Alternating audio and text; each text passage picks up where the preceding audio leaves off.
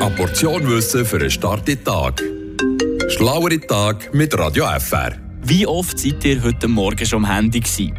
Ja, wahrscheinlich das erste Mal habt ihr das Handy in die Finger genommen beim Aufstehen, dann irgendwo beim Zmörgeln oder bevor ihr aus dem Haus gegangen und vielleicht seid ihr jetzt in dem Moment auch mit eurem Handy am Radio hören. Das Handy omnipräsent, kann man sagen, in unserem Alltag, aber gesund kann ja das wahrscheinlich nicht unbedingt sein, oder? Für unsere Augen sicher nicht. Wir haben nachgefragt, ob an diesem Mythos wirklich etwas dran ist von dazu dass man viereckige Augen bekommt, respektive eben, dass unsere Augen Schaden nehmen von diesen Bildschirmen.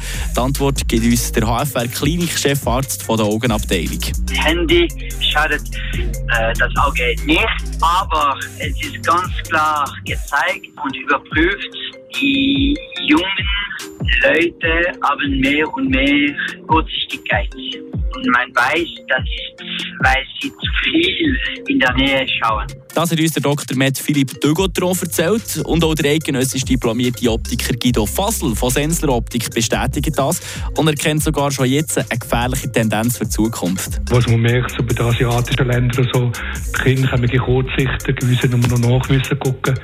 Also Asiaten sind etwa so 80 Prozent kurzsichtig. Bei uns geht es in die gleiche Richtung. Wegen schon die kleinen Kinder nehmen das Handy, äh, um ein bisschen ruhig zu sein.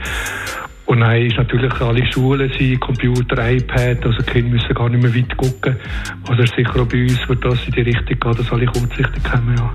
Ja, also, was nehmen wir mit? Entweder einen Berufswechsel machen und Optiker werden oder das Handy in Zukunft ganz einfach ein bisschen bewusster einsetzen. Sind wir gespannt, wie die Situation in 10 Jahren wird aussehen. Eine Portion Wissen für einen starken Tag.